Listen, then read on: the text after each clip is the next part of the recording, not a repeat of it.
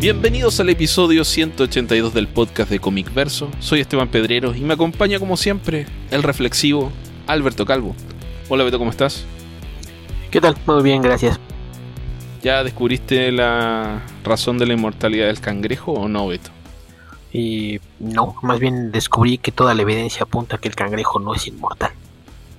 Bueno, espero que no te haya tomado demasiado tiempo llegar a esa conclusión. No, de hecho, el primer momento fue lo, primero que pensé. ¿Por qué diablos hablamos de la inmortalidad del cangrejo si el cangrejo no es inmortal? Es cierto, es cierto. Beto, estamos empezando el. Ya oficialmente, bueno, lo empezamos en el episodio anterior, pero el año 2020. Y creo que las vacaciones están afectando la cantidad de preguntas que nos están llegando al, podcast, lo que por ende afecta eh, nuestra capacidad de llenar este tiempo con eh, respuestas. Estás tratando de hacer eso que hace siempre, decir, este va a ser un programa corto para que terminemos otra vez con un programa más largo de lo normal. No, es mi culpa, siempre pasa algo, siempre nos entretenemos, alguien nos, nos pregunta en algún momento por Man of Steel, algo pasa y terminamos hablando mucho rato. Eh, puede pasar. Por ahora nadie nos ha preguntado nada de Man of Steel, así que vamos bien. Por ahora. Por ahora. Es, es lo que digo yo. Beto, eh, traté de cocinar paella hoy día y fue un desastre. Fracasé rotundamente. ¿Por qué no tenías la receta o por qué no te salió? O sea, tengo la cocina nueva, tengo la sartén para hacer paella, vi la receta, pero nunca lo había intentado. Entonces la parte de cocinar el arroz en la paella es distinto obviamente de hacer el arroz que uno hace normalmente, que eso lo he hecho hace 30 años prácticamente, ya poquito menos. No, no tengo problemas con eso. Entonces, eh, el tema de, de calcular bien los tiempos de cocción, nada resultó y eh, se quemó la paella. Y creo que eché a perder mi sartén de, para hacer paella. O paellera. Qué mal. Sí. Sí, es un primer... Eh, he tenido suerte en mis intentos de hacer cosas los últimos toda la vida, pero este fue un fracaso rotundo. Qué mal. Sí sí, con la ilusión y con las ganas que tenía de, de comer paella y no, no, no fue posible. No sé si has tenido un fracaso como eso últimamente, Beto. Y como esos no. Fracasos sí, constantemente. ok. Beto, ¿qué te parece si pasamos al comentario de, de cómics y, y, respondamos la pregunta que nos llegó esta semana? Recuerden que nos pueden mandar sus preguntas en cualquier momento, no solamente cuando se lo, se lo pedimos, a través del hashtag Comicverso Responde en Twitter. O dejándolo en Facebook o escribiéndonos directamente a comicverso.gmail.com o podcast.comicverso.org. ¿Qué tenemos por ahí, Beto? En Twitter yo tengo un par de preguntas. Una es de Mugi, en Twitter es Mugimon, eh, que meternos de regreso. Mientras les dejo estas preguntas, ¿qué opinan de Superior Spider-Man? ¿La leyeron en su momento? ¿Es algo que recomendarían a alguien que quiera leer al Hombre Araña? Saludos. Sí, la leímos y de hecho la comentamos en el podcast, así que si quieres saber una opinión más larga sobre eh, Superior Spider-Man, pues creo que la comentamos por lo menos una o dos veces, ¿no, Beto? Creo que cuando iba por ahí por la mitad y cuando terminó creo que también comentamos la serie. No recuerdo si por la mitad, hacia el final sí, sí hicimos uno hablando de, del peso de la serie y la mencionamos cuando hablamos de, del cierre de Dan Slott en su etapa con Spider-Man. Y pues la, la versión rápida pues es que no es el Spider-Man tradicional, obviamente, es Otto Octavius en, el cuerpo de, Peter Parker. Así es de que spider eh, no sé, tantos años después, no sé si siga contando como spoiler. Eh, pero creo que pues es lo, más distinto que vas a ver a, lo que es Spider-Man en términos de, la actitud que el personaje tiene hacia distintas cosas, como puede ser el, lidiar con los supervillanos, ¿no? La, el... Es justamente la gracia de la serie, ver el contraste con el Spider-Man que leíste siempre. Sí, yo creo que esa es la, razón por la que puede ser atractiva para un fan de Spider-Man, por ejemplo, el ver el contraste, ¿no? Si, si no, si Spider-Man no ve la personalidad de Peter, esta brújula moral y su forma de, siempre echarse la culpa por las cosas, qué tan distinto podría ser, ¿no? Lo, te vas al extremo opuesto con este complejo de superioridad que tiene Otto Octavius. Cuando eres un, soberbio empedernido. Sí, y es una receta para el desastre, pero sí es una, una serie que vale mucho la pena. Y y la verdad es que sí, sí, me parece que es recomendable. Y para los fans de Spider-Man por esa razón. y hasta para quienes no les gusta Spider-Man porque les parece aburrido, tal vez les, divierta ver la clase de caos que es cuando tienes un Spider-Man que se comporta completamente distinto. Sí, y lo bien que resulta hasta cierto punto. Eh, no, no por demasiado tiempo, pero sí al principio. Yo haría la, la salvedad de que tal vez no es el mejor acercamiento a Spider-Man. Es decir, si no tienes una noción clara del personaje, si no has leído Spider-Man, y especialmente si no has leído nada del Spider-Man de Dan Slott, no sé si empezar con Superior Spider-Man sea la mejor idea. Realmente creo que toda la etapa de Slot, que es larguísima, eh, se puede leer todo junto o debiera leerlo uno todo junto. ¿Te parece que escribir un personaje durante 10 años es algo larguísimo? Creo que sí.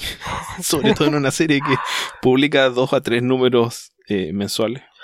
Eh, es que, vamos, la, cosa con esto es que para llegar al, desenlace de, Amazing Spider-Man 700, que es lo que da origen a, a Superior Spider-Man, en realidad todo deriva de una historia de Amazing Spider-Man 600. Entonces sí es, y creo que un poquito eh, sobrecogedor el pensar, ay, tengo que leer más de 100 cómics para entender qué está pasando. Y a mí no me parece que sea tanto que, que lo requieras, pero sí en, su momento te ayudaba el, el, tener los antecedentes, ¿no? Cómo se da este conflicto, cómo es que Otto termina en esta situación y demás. Creo que, que es interesante. Pero yo creo que sí. Y el número 600 ni siquiera es de la etapa propiamente de Dan Slot, es de la etapa anterior, cuando estaban eh, Mark Dan Slot y. Uy, se me olvida unos. Seb Wells. Seb Wells. Ok, es de esa época el, número 600. Dan Slot escribió el 700 y el 800 de Amazing Spider-Man. Sí, escribió el 600, escribió el 700, escribió el 800 y pues se quedó cerca de la Si lo hubiesen dejado, habría escrito el 900 y el 1000 también. No creo, ¿eh? Él, mismo decidió que ya, que ya había llegado hasta las historias que quería contar. Este, y después la, nada más recuerdo por ahí que puso un comentario que si le hubieran dicho que, que iba a cerrar el, el Ultimate Spider-Man de, de Michael Bendis, tal vez se hubiese quedado un año más, porque con quedarse un año más con lo que estaba publicando, hubiese dicho los suficientes números como para pasar a, Brian Michael Bendis y ser el escritor con más cómics de Spider-Man escritos. Un, fin noble. Que como quiera que sea, si tomamos en cuenta que en realidad la, marca de, de, Brian Michael Bendis se da con una fuerte cantidad de números de, de Miles Morales, probablemente Dan Slott sea el escritor que más historias de Peter Parker haya escrito. Es posible. Pero eso, yo, yo te esa salvedad. Si has leído Spider-Man y seguido a Dan Slott, aunque sea el, inicio, por ejemplo, Big Time y algunos de los números que vinieron después, sí, de Superior Spider-Man vale, en cualquier caso vale la pena. Y también lo puedes leer sin haber leído todo lo demás, pero es, se lee mejor si leíste el resto de las historias, porque están, no son dependientes, pero están conectadas. Que también yo sé de casos de gente que empezó leyendo Superior Spider-Man y después se, se regresó hasta Big Time para ver cómo habían llegado a eso, así es de que también puede funcionar. Sí, Sí, siempre puede funcionar. De hecho, en la época en la que partimos leyendo nosotros, eh, no, no partíamos por el número uno de, ninguna serie. No, Agarrábamos cualquier número y después empezábamos a buscarlo hacia atrás para tratar de entender qué, estaba pasando. Sí, e, era difícil que, que llegaras tú a, a comprar un cómic y pensar, ¿y dónde está el número uno de Detective Comics? Claro. que además tenías que pedírselo a tu, a tu abuelo, a tu tatarabuelo. Además, si fuera posible, si fuera posible que hicieras algo así, te la decepción de tomarte todo el tiempo de buscar los primeros números de Detective Comics para empezar desde el principio y luego pasar 26 números preguntándote ¿y dónde diablos está Batman? Claro. Habría sido eh, curioso. Sí, por lo menos. Por lo menos. Ok, Beto. Em, ¿Qué otra pregunta tenemos? Eh, Mr. Pulp, que es Mr. Pulp 2517 en Twitter, pregunta: ¿Qué cómic de superhéroes no terminaron de leer por chafa, malo o aburrido? Uy, o sea, varios, pero ¿para qué voy a recomendar un cómic? Sí, yo uno que lo he explicado. como, como que se me, se me olvida en este momento, no sé. Sí, pues a, fin de cuentas, pues pasará con muchos, ¿no? Que lees el primer número y aun si no es malo, simplemente si no te atrapa, no sigues leyendo. Habrá series que decides darles dos o tres números de, oportunidad para ver si hacen algo por engancharte y si no lo, lo dejas, pero así por malo, no. Además a veces es hasta cuestión de suerte. Digo, Spawn no es superhéroe, pero a mí me pasó. Compré demasiado Spawn. Sí, a mí también con Spawn. Compré varios números de Spawn y después no compré más. Y me pasó lo mismo con Wetworks, que Pero- nunca lo debía haber comprado. Pero el juego es entretenido, Spawn Pero- es malo. Pero bueno, ya, ya, ya fue. Mira, mi, mi, mi disculpa con Spawn es el orden en el que los compré. Sí, creo que hemos hablado de esto varias veces. Que primero compraste los, los eh, Todos los que no escribió él. Neil Gaiman, Frank Miller, eh, Grant Morrison, el número 8 hasta el cual, el 10, 11, Del 7 al y 10. después compraste el resto. Del 7 al 10. Luego fue a buscar los primeros. Luego fue a ver en dónde iba la serie regular en ese momento. Y resulta que es cuando él estaba haciendo el crossover con Batman. Entonces eran números de Grant Morrison. Y cuando me di cuenta ya tenía 20 cómics de, de Spawn. Y solamente los que no escribía Todd McFarlane valían la pena. Ya eran demasiados. Sí, bueno, por lo menos valían dinero en esa época. Sí. Todavía tengo muchos de esos. Me pregunto si todavía valdrán dinero. Eh, si son los originales, probablemente sí. Tendré- Si son los de Planeta de Agostini, como en mi caso, tal vez valgan algo de dinero por ahí para algún coleccionista. He visto gente que paga dinero por esas eh, ediciones, pero la verdad nunca he sido especulador, así que no, no sé mucho al respecto. No, los míos sí son los originales. Tendré que meditar al respecto. Mm. Es posible que va. Yo me daría una vuelta por eBay, Beto. A ver cuánto están pagando por, por un Todd original. Haré lo mismo con mis cómics de J. Scott Campbell. Sí, ¿cuántos, ¿cuántos números de Gen 13 te tomó darte cuenta que no te gustaba? ¿Como 50? Ah, no, no, para nada. No tengo, tengo la miniserie original y después en la serie regular hubo, hubo muchos cambios de equipo, entonces no, no, no, no sé. Tengo incluso algunas de las miniseries que hacían otras personas por ahí. Hay cosas de, de Arthur Adams, de Humberto Ramos. Entonces no, no, no sé. Creo que, creo que ahí no, no, no- debo tener menos de 20 y aún así hay, hay muchos que no fueron de él. Es, es mucho. Lo, lo, lo- sí es, Son menos de 20, pero son Sí. muchos igual. son lo- los que sean son esa misma cantidad más de los que debieran ser. Pero sí, la, Sí, la, la eh, miniserie original bueno, es por la que no me al puedo tema- disculpar. Sí, hay mucho, muchos casos, pero creo que no viene al caso. Da, da un poco lo mismo. Porque la verdad es que un cómic que simplemente dejas de leer es, es como tan poco memorable, pasa a ser un poco irrelevante. Sí, porque si algo fuera, Creo que los cómics que se echan a perder. si algo fuera realmente malo, yo creo que después de leer uno, no les más. O sea, en la forma en la que lo pones, si algo era malo o chafa, Y, y se te Uno. olvida, ¿qué, qué, qué importa? O sea, no vas a tener 20 años de resentimiento por un cómic porque era fome. sí, va- vamos, o sea, están Eh, todos los números uno de los nuevos 52 que leímos, ¿no? Creo que había cuatro que se salvaban, o sea que ya había 48 números uno malos y nunca leímos el 2. Creo que está exagerando un poco, Beto, pero sí, era, era un porcentaje alto. Ah, ah, ok, digamos que no eran 48, digamos que eran 40. Y, Ya, y- y- si 40 lo puedo respaldar. y- y tal vez estoy siendo optimista o condescendiente. Probablemente más condescendiente que optimista. Eh, puede ser, no sé. Pero mira, yo lo que pienso es que tal vez es más traumático un cómic que te gustaba mucho y que de repente pasó a ser horrendo y ya no lo seguiste. Estás más. hablando de Por Flash, ejemplo, ¿verdad? era fan de Wally West, era fan de... Sí.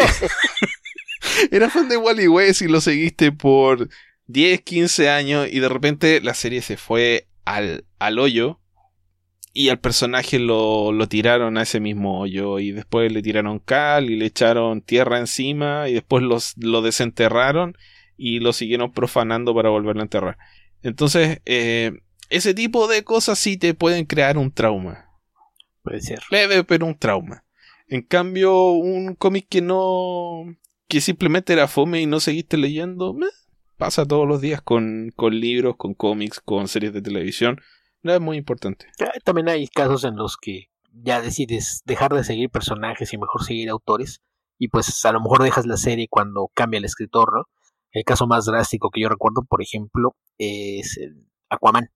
Después de, de leer durante cosa de unos eh, casi cuatro años a Peter David, eh, te salen con que los editores decidieron que lo iban a quitar para poner a Eric Larsen y pues eso, no, gracias, con permiso, ya me voy.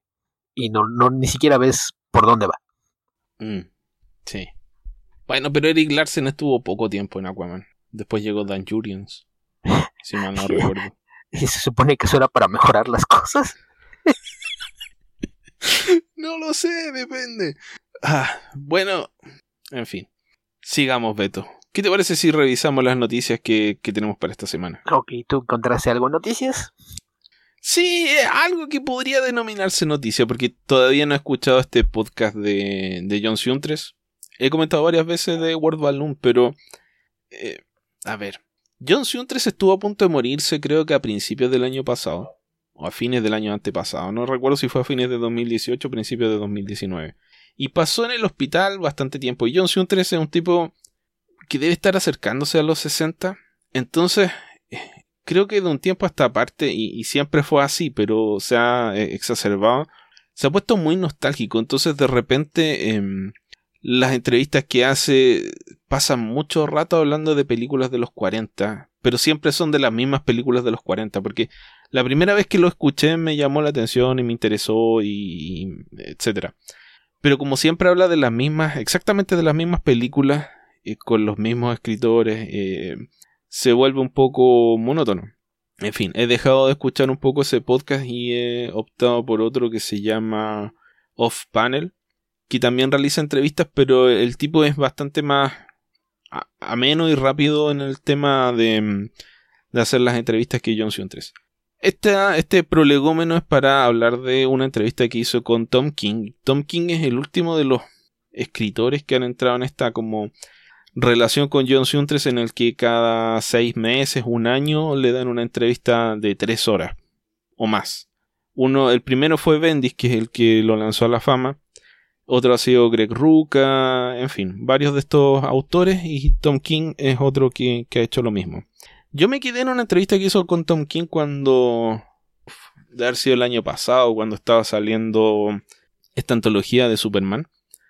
Y, ahora estaba hablando de su etapa en Batman, de su salida de su etapa en Batman. Y uno de los puntos que llamó la atención de todo el mundo es que, bueno, spoilers, mataron a Alfred, spoilers, en el número 77 de Batman, spoilers. Entonces Tom King estaba contando que él en realidad no quería matar a Alfred, pero em, escribió la historia donde él quedaba en un, en un cliffhanger, que se podía haber muerto o se podía salvar. Y sí le dijo, oye, pero ¿por qué no lo mata? Y él dijo, pero pero es como el papá de Batman, es un gran personaje, un gran personaje de apoyo de la serie, como que no, no, no lo quiero matar. No, no, sí, mátalo, mejor, queremos que, que se muera. Así que, un poco para, no sé, redimir eh, el Batman de Tom King, se ha, se ha, comentado bastante esto de que en definitiva fue DC la que dio el impulso final para empujar a Alfred de la cornisa o en este caso torcerle el cuello. Pues sí, eh, ya, ya sabemos que en, DC tiende a haber mucho esta cuestión de, la línea editorial. Ahora ya sabemos que ni siquiera escritores de, primer nivel como Tom King se, salvan. Y pues es un caso más de, esto, una, una, edición editorial que termina por afectar la forma en, la que se desarrolló un cómic. De todos modos, fue el arco final que hizo para la serie, que insisto, no, no le fue tan bien, cerró bastante mal. Es que ese último arco y creo que, no lo pudo haber ahorrado a todo el mundo y, nadie se hubiera quejado si se hubiera ido un año antes. Y eso es lo que iba a hacer con, con sus últimos meses en el personaje, pues realmente no, no nos perdíamos de nada. Pero, pero pues sí, no, no deja de llamar la atención que una, una edición editorial haya decidido así, ha, tomado esta determinación de eliminar a uno de, de los personajes más longevos de, de la industria y, y pues habrá que ver de qué forma repercute ahora que ya, ya hay un nuevo escritor a cargo de la serie y cómo, cómo estará lidiando con, con esta pérdida. Pero sí es, llama la atención, ¿no? Que a fin de cuentas la persona que supone que es el responsable de contar la historia no sea quien tome la decisión final sobre qué pasa con los personajes. Sí, o sea, no solo un tema de que no tenga un dominio sobre lo que vaya a pasar con el personaje, sino que ¿para qué matas a un personaje? Si vas a tomar la decisión de deshacerte de un personaje que es relevante para Batman, de Alfred, no es cualquier personaje, es Michael Caine, eh, es Michael Caine. Entonces, debiera ser con algún objetivo importante dentro de la historia. Entonces, si matar al personaje no es suficientemente relevante como para que el escritor lo decida hacer, menos debiera hacerlo la editorial, porque sí. No sé. Creo que sí. Cuando tomas ese tipo de decisiones debes tener alguna historia que lo sustente, que tenga importancia. Y si no la tienes, entonces no lo hagas. Sí, creo que terminan haciéndolo nada más por decir, ah, hay una muerte importante porque esto genera, expectativas alrededor del cómic y hace que crezcan las órdenes y se eleve artificialmente la cifra de copias vendidas de ese número solo porque es donde mataron al personaje.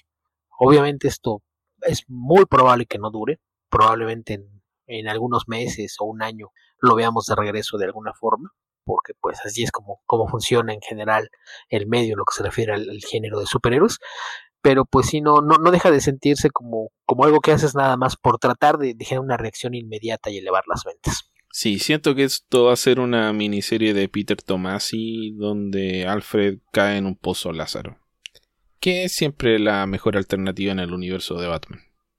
Sí, sí, básicamente es la, la mejor forma de revivir muertos.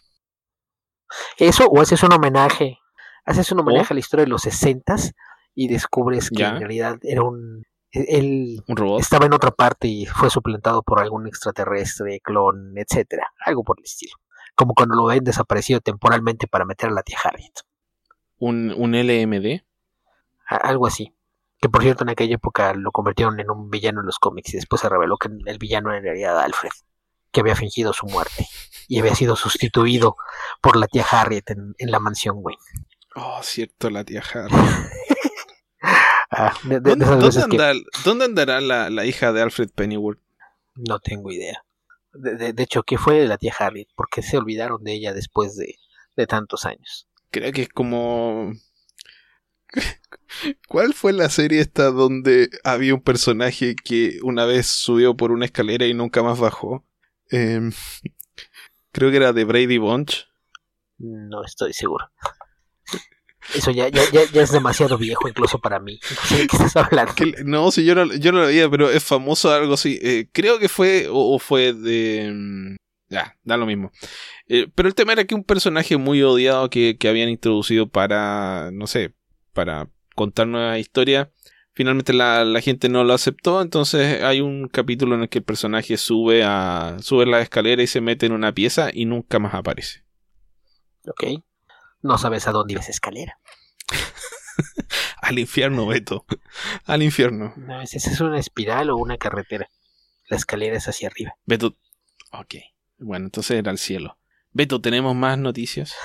Eh, pues sí, dentro de las noticias tristes de, la semana, el día de ayer, eh, Archie Comics dio a conocer que su editor en jefe, Víctor Gorelick, había fallecido a los 78 años de edad no hay más detalles acerca de, la causa de su muerte, pero pues creo que, este es uno de esos casos de alguien que a lo mejor la mayoría de la gente no, no está ni siquiera familiarizada con el nombre o, con su trabajo, pero pues es alguien que básicamente trabajó toda su vida en Archie Comics. Él, entró a trabajar ahí a los 16 años, estamos hablando de finales de los años 50, por ahí en 1956 o 57, y desde entonces hasta el presente trabajó en, en Archie Comics eh, ahora sí que pasando por toda la, editorial, empezó como un asistente en el departamento de arte, y donde hacía correcciones sobre, sobre el trabajo, en ocasiones eh, ayudaba a colorear los cómics. Después fue un director de arte y durante los últimos 12 años fue yo como editor en jefe de la compañía. Entonces, pues es de, estos casos en los que, pues, literalmente alguien que era la, la cara de la compañía, pues eh, falleció. Y habrá que ver cómo, cómo se recomiendan en Archie a partir de ahora que ya no está por allá Víctor Gorelick. Eh, ¿En qué año dijiste que llegó a Archie? no estoy seguro. ¿56? 56 o 57. Porque también dijiste que tenía 78. Ajá. Entró a trabajar a los 16 años. A es decir, nació el 42, 41, o sea, entró a los 15, 16 años a trabajar a Archie y nunca más se fue. Ajá. Llegó a los 16 años a Archie. Así es de que trabajó ahí durante 62 años, nada más. Wow. Sí, e, e, es, de esos casos que a lo mejor por eso no le suena, porque si no leen cómics de Archie, pues no, no, nunca les tocó ver su nombre. Pero, por ejemplo, después de. Estamos hablando de que él fue el editor en jefe los últimos 12 años. Si pensamos en lo que pasó en Archie los últimos 12 años, fue cuando empezaron a correr riesgos, a traer artistas diferentes, a romper con el estilo de casa que dominó la editorial durante más de 50 años todo lo, original y cosas extrañas que hicieron en Archie, los cómics de horror y la derivación de Archie que eventualmente se convirtió en, Riverdale y los spin-offs como Sabrina, tanto en su versión de horror como la versión regular y todos los crossovers extraños que han hecho en la última década, todo eso fue iniciado por Víctor Gorelick. Entonces, pues sí, sí saben que tiene bastante impacto en la forma en la que se maneja esta compañía en el presente, después de, de haber estado trabajando en ella durante más de seis décadas. Sí, o sea, más te vale tener algún impacto en tu lugar de trabajo si permaneciste 62 años en... Sí, así es de que, pues sí, sí es en que, que deja una, una huella visible, aún si, insisto, a lo mejor mucha gente se acuerda haber leído de niño cómics de, de Archie, y, pues creo que es de esas cosas que, que son poco memorables, ¿no? No, no puedes separar un cómic de Archie que hayas leído hace 40 años de uno que leíste hace 20 porque era básicamente lo mismo pero él llega al cargo de editor en jefe hace 12 años y en los últimos 12 años Archie se transforma en algo completamente diferente. Entonces sí creo que es de, de, esas personas que no puedes minimizar el impacto que tuvo una vez que estuvo en una situación en la que ya tenía control sobre lo que se hacía y era parte importante en la toma de decisiones. Ok. ¿Qué otra... Perdón, que descanse en paz entonces. Beto, ¿qué otra noticia tenemos? Pues están la, las noticias, no noticias, eh, con, con, Doctor Strange 2. Okay. Esta película que, ah. que, pues se supone que es la, la, que finalmente va a introducir al multiverso luego de este arranque en falso con el que nos engañaron en Spider-Man Far From Home. Y que pues, primero, eh, durante este receso de fin, inicio de año que tuvimos, pues eh, se dio la, la, noticia de que Scott Derrickson, el director de, de, la primera película, no iba a ser el responsable de la segunda.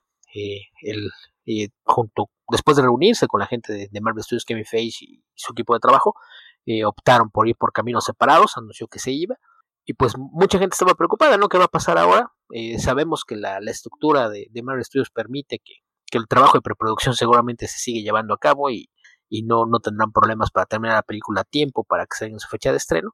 Y muchos anticipaban que pasaría algo similar a lo que ocurrió con, con Ant-Man, ¿no? Que cuando perdieron a Edgar Wright, pues trajeron un, director eh, de mucho menos nombre, quizás con menos peso a, nivel de, voz autoral, que fue el caso de Peyton Reed, pero el resultado fue bastante bueno, entonces pues me parecía que no, no había ninguna razón para, para preocuparse por el tema de, de quién lo pudiera reemplazar.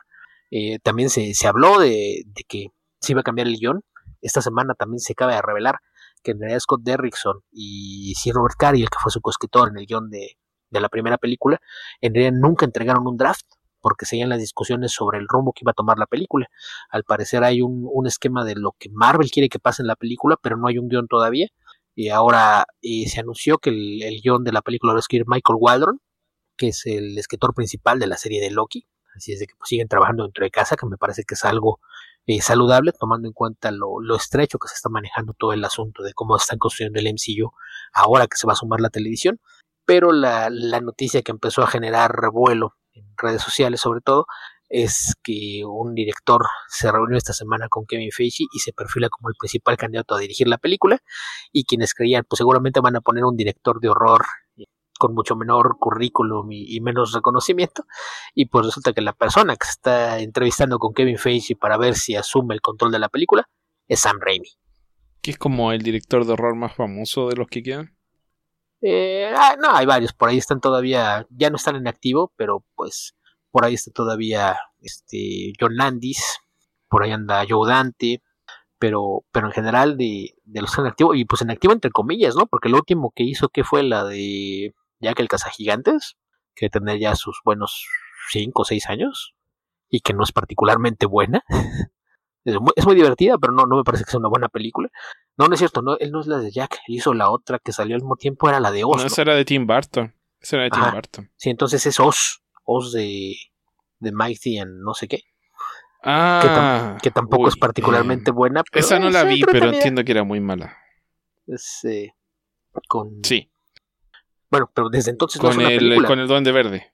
Eh, con el con Duende Harry Verde hijo. El Duende Verde hijo. El Duendecillo Verde.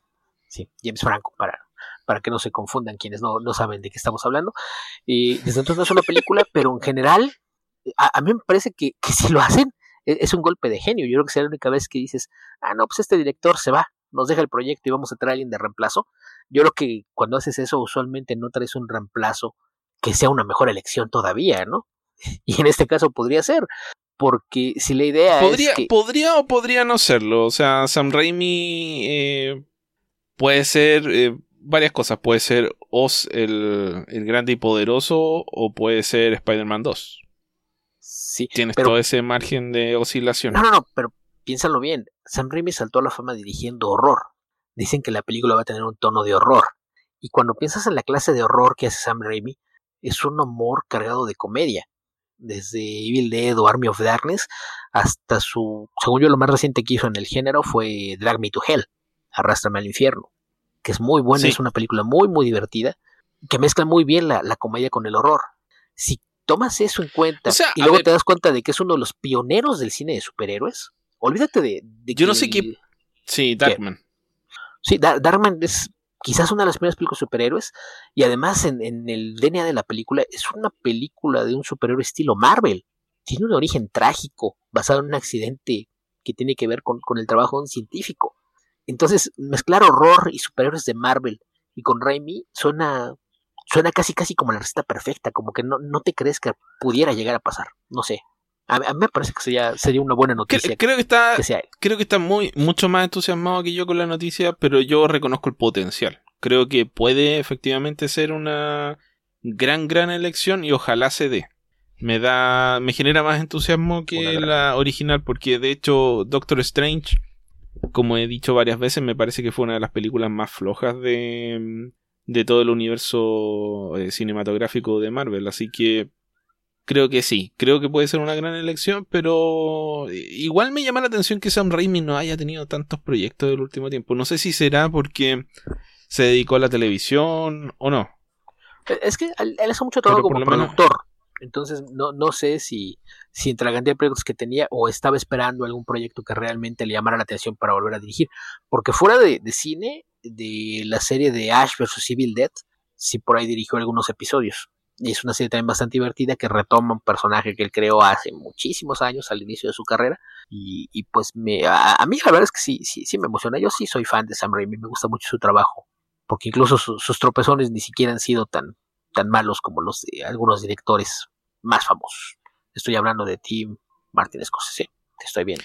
Sí, o sea, sí, eso fue Ash vs. Evil Dead porque, a ver, es 2015 a 2018, es un proyecto que cubre justamente el final de, o sea, salir de haber hecho la película de Oz y quedar desocupado actualmente.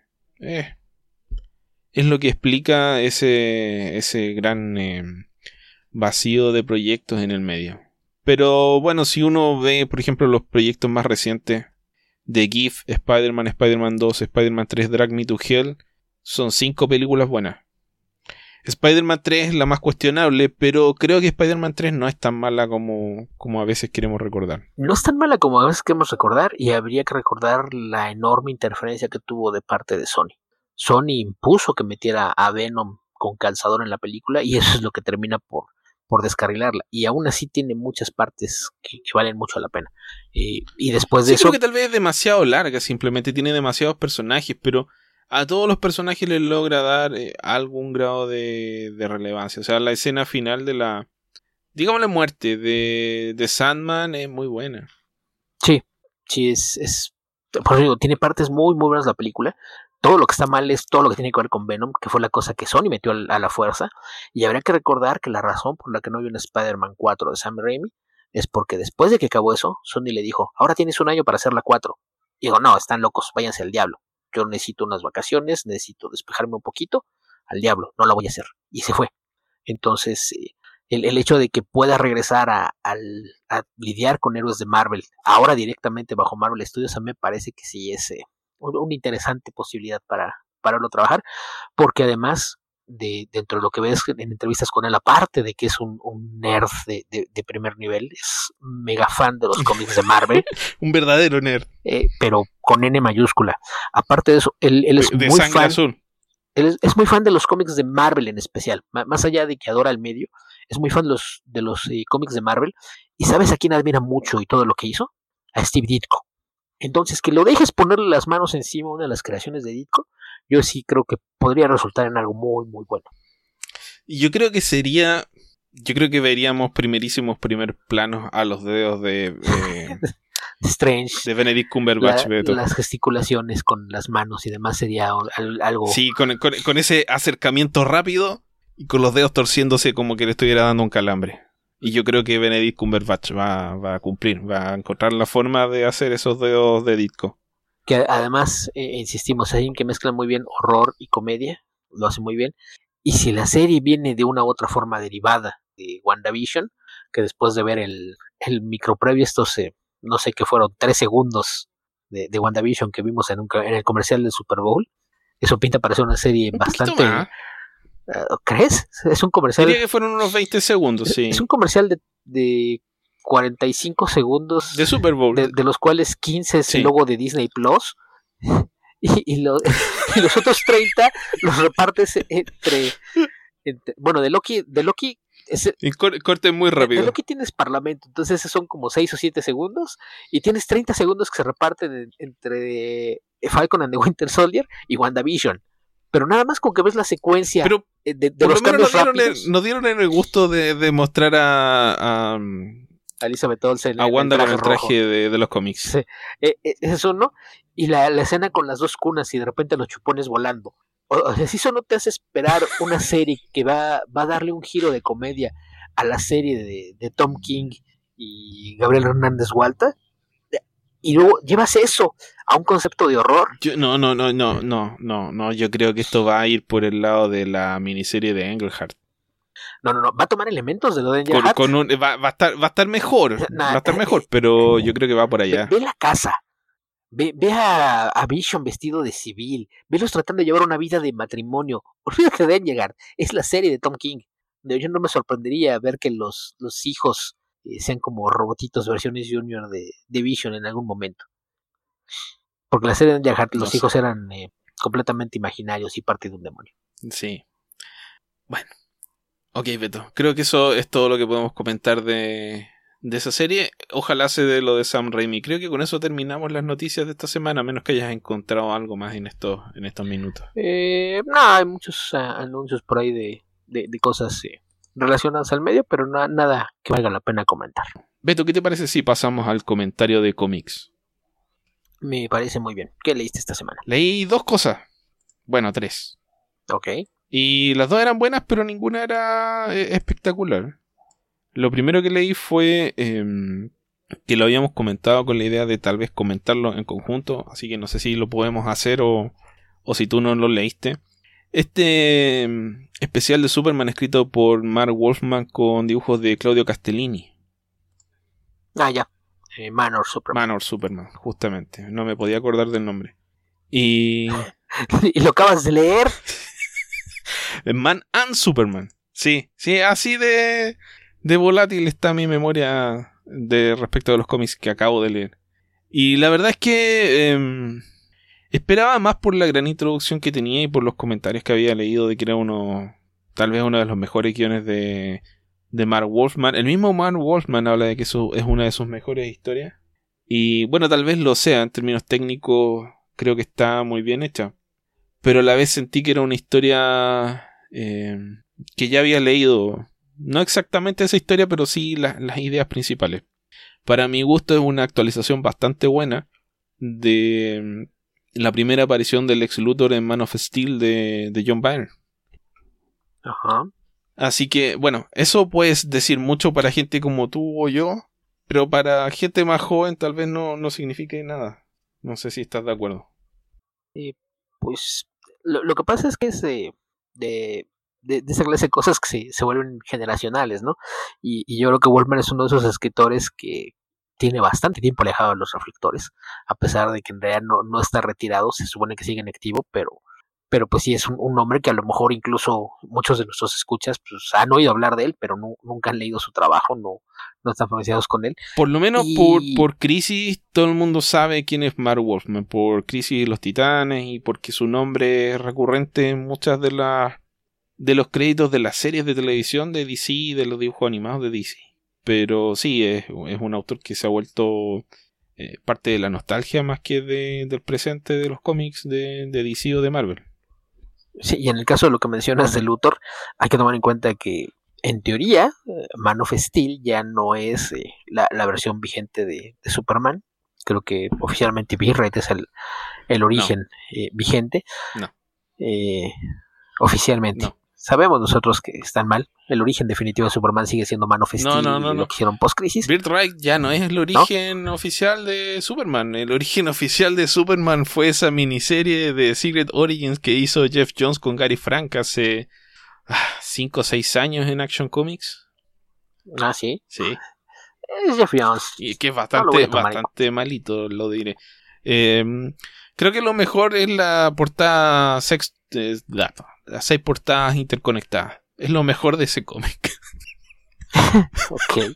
Perdón. No, y lo, lo que mencionas de, de- del Lex Luthor, esta versión de, de este Lex Luthor que pasamos del científico loco supervillano vestido de púrpura y verde, que a lo mejor la mayoría gente ubica por los superamigos más que por los cómics, que fue el que tuvimos durante toda la Edad de Plata, desaparece eh, cuando aparece Man of Steel, después de, de Crisis en las Tierras Infinitas, para convertirse en, en este... Es Donald Trump, Beto. eh, No lo sabíamos, pero es Donald Trump. Pero más inteligente Sí, y en- sin pelo. En ese momento no lo sabíamos. Básicamente era como la respuesta de DC a Kingpin, ¿no? Era, era la Sí. persona que sabes que estaba detrás de todo, pero no había forma de probarlo. Todos los héroes saben que él es el villano, pero no tienen forma de, de convencer a las autoridades o incluso al público general. Ya de- después se, pues, se, se fueron dando las coincidencias y casualidades y terminó como presidente de los Estados Unidos y fue cuando descubrimos un par de años después que en efecto era Donald Trump y no nos habíamos dado cuenta, aunque se ve menos anaranjado y, y decide no, no usar Bueno, esta cuando, clase cuando de rejuveneció ya apareció como pero cuando trasplantaron su cerebro al cuerpo clonado que presentó como su hijo Alexander Luthor. Ahí era anaranjado, Beto. sí, pero el pelo no, la cara. No, pero la- bu- bu- bueno, de- dejando de lado la, la política y volviendo al, al tema, a lo que me refería es a que incluso de entre quienes conocemos esa serie, hay mucha gente que no sabe del papel que tuvo Mark Wolfman en, la creación de esa versión de Luthor. Hay quienes lo ven como parte de todo lo que hizo John Byrne para lanzar al personaje, sin saber que la idea de tener a ese Luthor en realidad es de Wolfman. Entonces creo que es algo, algo que, pues sí, eh, eh, este tema de, de la nostalgia de repente es curioso porque pues recuerdas selectivamente, ¿no? Recuerdas en general la, la miniserie de, de Man of Steel, pero lo ves todo como el trabajo de John Byrne, cuando en realidad no fueron cosas que hizo él solo. Él llegó con, con las ideas generales, pero hubo más gente involucrada y, y Wolfman, que, que fue uno de los arquitectos detrás de Crisis, obviamente tuvo mucho que decir en, en el rumbo que iban a tomar algunos de los personajes principales, alguien que también opinó so- sobre cómo se iba a trabajar con, con Wonder Woman. Y bueno, sobre el Pérez universo el- de el C, mayor original, mérito. el- o sea, en general, porque En general, sí. Mark, Mark Wolfman fue el escritor de, de un cómic importante para la época que fue History of the DC Universe, dibujado por George Pérez, quien después de dibujar los 12 números de Crisis dibujó esos dos números Prestige y después más encima empezó a hacer Wonder Woman. ¿eh? Una bestia del dibujo George Pérez. Pero porque aparte él Mark siente- Wolfman eh, te- tenía un rol similar al que podríamos decir que tenía Bendis cuando estamos hablando del Bendis arquitecto del universo Marvel. Sí, pero es, es que aparte con en el caso de George Pérez es cosa curiosa, va por otros lados. Eh, muchas veces dice que ha hablado de que, por ejemplo, la portada de, de su primera historia de Ultron, que es un close-up de, de Ultron, ni siquiera se ve el casco completo porque está en las sombras. Que George Pérez se sentía mal porque decía que no entendía cómo le iban a pagar lo mismo por esa portada que cuando le pagan por una que dibujaba 50 personajes. O cuando de repente te encuentras con estos splashes de doble página en donde aparecen 80 personajes eh, y te, dice es que yo escribí el, el guion y le hice una lista de personajes y le dije, pon unos cuantos de estos por ahí nada más para, para llenar el fondo, que se vea que hay muchos personajes ahí. Y luego lo revisaba y decía, es que yo le dije que pusiera unos cuantos y puso a todos los de la lista. Entonces, sí, Pérez tiene una, una forma ahí extraña de trabajar. Pero volviendo al, al cómic, pues creo que el, la razón por la que tiene tanto, tanto renombre esta idea de, de haber hecho el, este, este guion y que habla también Wolfman de él y, que recibe esta aceptación, es porque si lo pones en contexto, hace mucho que no tienes una buena historia de Superman en, los cómics regulares. Entonces fue como tener de repente sí la, la bocanada de aire fresco de recordar, ah, cierto, se pueden hacer buenas historias con Superman. Yo creo que ese es el, el caso con, con esa historia de Man and Superman, que, que en realidad es una buena historia de, de Superman, pero no, no parece la clase de, de historia que ameritaría esta reacción de decir, oh, es una de las grandes historias de, de Superman, más bien es en el contexto, Es un oasis en el desierto. Eso me estás queriendo decir, Beto. eh, más o menos. O sea, tan, tan mal han estado los cómics de Superman que cada vez que alguien hace algo eh, de bueno para arriba es algo sobresaliente. Es la razón también por la que podemos hablar de, que eh, Max Bendis, digo Max Bendis, Max Landis no es un completo imbécil. Hasta él pudo escribir una buena historia de Superman. Eh, entonces, eh, pues, es, algo que, hay que poner en el contexto. ¿no? Me parece que es un, muy buen cómic. No, no me parece que sea algo que le vaya a cambiar la vida a nadie, pero a, mí la verdad es que sí, sí me gustó bastante. El arte de Claudio Castellini es espectacular, siempre lo ha sido, y, me parece que aquí, aquí se ve muy bien, incluso a pesar del color. Eh, Alex Sinclair. Eh, es que es mixto. Y, y, si pones atención, si lo ves, algunas páginas las coloreó eh, Gabe Eltaeb, otras las hizo Alex Sinclair y otras las hizo uno de los estudios es Hi-Fi. Hi-Fi. Ok, sí. Entonces, si, si ves el cómic con atención, se ve disparejo y si te das cuenta cuáles son las páginas que hizo Alex Sinclair, lo cual es triste. Bueno, cuando la iluminación no coincide con el dibujo, eh, porque lo hizo Alex Sinclair. El otro día vi que estaban promocionando algo con el color de Alex Sinclair. Por algún motivo a la gente le gusta. Eh, porque es el colorista de cabecera de Jim Lee. Yendo a la historia, la, idea de, de, esta historia originalmente era que fuese publicada dentro de la serie eh, JLA Classified, me parece. No, Superman Confidential. Ok, Superman Confidential. Que, que era una. De Superman Confidential alcanzamos a ver cuanto de Kryptonite escrita por eh, Darwin Cook. Y creo que llegó hasta el número 9. No recuerdo qué problema tuvo Superman Confidential, pero no le fue muy bien esa serie. Creo que hubo una polémica, no me puedo acordar de cuál fue, pero, pero la hubo. Entonces esta serie finalmente no, no se publicó y por el, el permanente, los permanentes problemas de continuidad que tiene DC, no estaban seguros de si entraba dentro de la continuidad o no. Eh, finalmente decidieron publicarlo, punto. Esta es una historia de Superman. Si les gusta, bueno. Si no calza con la continuidad, no importa. En alguna continuidad de Superman esto calza. Y la continuidad con la que calza mejor es con la del Superman de John Byrne, donde em, Superman estudia periodismo y viaja a Metrópolis a conseguir un trabajo en el Daily Planet.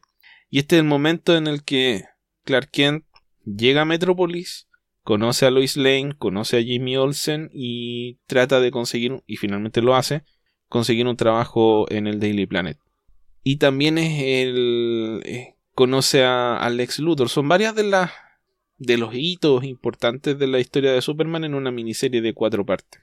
Y, creo que donde funciona mejor un poco es en el tema de mostrar hasta cierto punto, con cierta simpleza, el trabajo periodístico dentro de, del universo DC. Presentar a Lois Lane, que a veces lo hacen bien, pero la mayor parte del tiempo lo hacen mal, como una gran periodista de investigación que denuncia constantemente eh, problemas en la ciudad. El dibujo de Claudio Castellini a mí me pareció bueno. Hay que pensar, eso sí, que esto está dibujado por allá por el año 2006, 2007. Y no es el Claudio Castellini actual que obviamente es mucho mejor que el de esa época, pero, pero sigue siendo un trabajo muy, muy bueno. Creo que es un poco exagerado, creo que eso es lo que no me gusta tanto de, de esta versión de Castellini que es más o menos para que lo pongan en contexto, pues es más cercano al Claudio Castellini de Marvel vs. DC que al Claudio Castellini de, historias recientes, ¿no? Sí, sí, puede ser. Em, como decía, me, me, gusta. Creo que mi. No sé si es por haber crecido leyendo esos cómics, yo creo que sí. Pero me gusta mucho la, la versión de Superman de John Byrne. Creo que hace, me hace mucho sentido para mí. Creo que em, hay algunos elementos, algunas decisiones que se tomaron en esa época que no sé si habrán sido de Bayern o habrán sido de DC que pueden ser cuestionables a largo plazo. Pero en términos generales, la forma en la que construye la relación de Superman con Lois, la importancia del, de la identidad secreta de, Superman, de que Clark Kent realmente sea la persona y Superman sea el, personaje, em, son súper interesantes, hacen un personaje mucho más tridimensional, más cercano, más humano. Y eso es algo que a mí me gustaba leer de ese Superman de, de los 80, que yo lo leí en los 90, pero igual. Y me gustó recordar un poco eso, porque esto es, en términos generales es muy similar, pero en términos específicos es bastante distinto. La interpretación de la forma en la que dibujan a Alex Luthor no se parece a la forma en la que lo dibujaban en, la época de John Byrne. Pero ser como este magnate mesiánico con intenciones megalómanas totalitarias eh, es lo mismo. Sí, y, esto que mencionas de, la, llamémosle la humanización del personaje, creo que es algo que, destaca bastante, ¿no? Yo creo que muchas de las mejores historias de, de Superman en los últimos, digamos, 30 años son justamente cuando le, le, das peso a la figura de Clark Kent, ¿no? Más allá de, del alienígena superpoderoso que siempre está tratando de hacer el bien, creo que cuando desarrollas bien a Clark Kent es cuando las historias funcionan mejor. Y, eso yo creo que es el, verdadero fuerte de esta historia, el, regresar un poquito a, a, esa idea de, de, darle más peso a la figura de Clark Kent para entender cómo es que funciona en, su identidad de, Superman, que yo creo que es incluso por donde va el título, ¿no? Mandan Superman, es mm. el énfasis primero en el hombre, la, figura de lo que es Clark Kent, y cómo es que, esto eh, se extrapola una vez que se convierte en, el superhéroe. Entonces, yo creo que eso es lo, que hace que la, historia funcione a fin de cuentas, es, eso, el, regresar a esta, a esta versión de, Superman, en donde más allá de, de los poderes, lo que importa es la persona que use esos poderes. O sea, hay algo que, se veía en el universo DC post-crisis y pre-Zero Hour, sobre todo en algunos Elseworlds, era la idea de que Clark Kent era no solo un, periodista, sino que también un escritor. Que él era. Hay una novela que se llama. O sea, perdón, un, especial. Que se llama eh, Bajo un sol amarillo. Que es una novela de Clark Kent. Que es una historia contada con dos dibujantes. Uno es Eduardo Barreto y el otro, si mal no recuerdo, creo que era Kerry Gamil es muy bonita. No es tan buena, pero tampoco es. Diría que es buena a seca. No es, no es gran, qué sé yo, la gran cosa, pero si la encuentran por ahí barata, cómprenla porque es bonita y es buena. Pero la idea de desarrollar al personaje como un escritor, o sea, algo que me gusta mucho de esta historia de Man and Superman es que el sueño de Clark Kent es llegar a Metrópolis y ser periodista. Porque realmente si lo piensas, cuando la, gente empieza, no, si Superman es un Mesías, no, Superman es aquí, es allá. Si Superman fuese solamente el superhéroe y ser Clark Kent no tuviese ninguna importancia para él, ¿por qué no, no es Clark Kent simplemente? Deja de serlo, ¿por qué no vive en cualquier lado? Si Superman no necesita trabajar para tener dinero, podría salir, cazar, qué sé yo, tener para comer, no necesita ser... Eh, no necesita llevar la vida de una persona normal para mantenerse. Él quiere ser Clark Kent porque eso es lo que él es, es lo que él busca desarrollar una vida normal dentro de, sus posibilidades. Además, siente la necesidad de ayudar a la gente y para eso crea la identidad de Superman. Pero si no le das algún sentido al personaje de Clark Kent, si pasa a ser simplemente mm, un chiste o no sé, el tiempo que pasa Superman no siendo Superman, eh, no, no tiene mucha, eh, mucho sentido. O sea, es que es como regresarlo a la, a la edad de plata, ¿no? Es eh, aquella época en la que podías argumentar que en realidad el personaje era Superman y Clark Kent era el disfraz que utilizaba para poder mezclarse con los humanos. Era, una como la famosa frase de, de, Kill Bill, o sea, esta como, no sé, disertación que hace Bill respecto de Superman y Clark Kent que, que va más o menos por, por ese rumbo, ¿no? Es eh, que, que, incluso en, en, aquella época lo, lo llegaron a explorar, hay una historia en la que el ex Luthor descubre su identidad secreta y simplemente no lo cree. Sí, que es uno de mis cómics favoritos de John Byrne. Ajá, ¿qué necesidad tendría Superman de actuar como un ser humano cualquiera? Claro. ¿Por qué? Porque, y, y te, te, deja muy claro lo que son los dos personajes. Luthor no puede entender la, forma de pensar de Superman porque él se rehúsa a encajar en, en, el papel del hombre común. Mientras que lo que más añora a Superman es poder ser un hombre común. Porque es lo que es, solo que tiene todos los poderes de Superman. Así es. Y como es generoso y está bien criado, etcétera, eh, sabe que no puede dejar morir a su padre con un tornado. No se va a quedar de brazos cruzados solo para ocultar su identidad. No, es, la clase de persona que salva un autobús lleno de niños sin preguntarse si es lo correcto o si mejor debería asegurarse de que nadie lo vea. Claro, es la clase de personas que eh, intentaría no tener una pelea monumental en una ciudad si puede evitarlo y tratar de salvar a la gente antes de que es de salvarse a sí mismo. Es la clase de persona que si en un bar se encontrara con un bully que le tiene una cerveza encima, jamás saldría a voltearle el tráiler de cabeza. No. Jamás. No haría ninguna de esas cosas, Beto. Y te das cuenta de que lo volviste a hacer. Tú mismo metiste a mano festil en esto y ya no tendrás un programa corto. y fuiste tú. Ah, lo sé, Beto. No lo puedo evitar.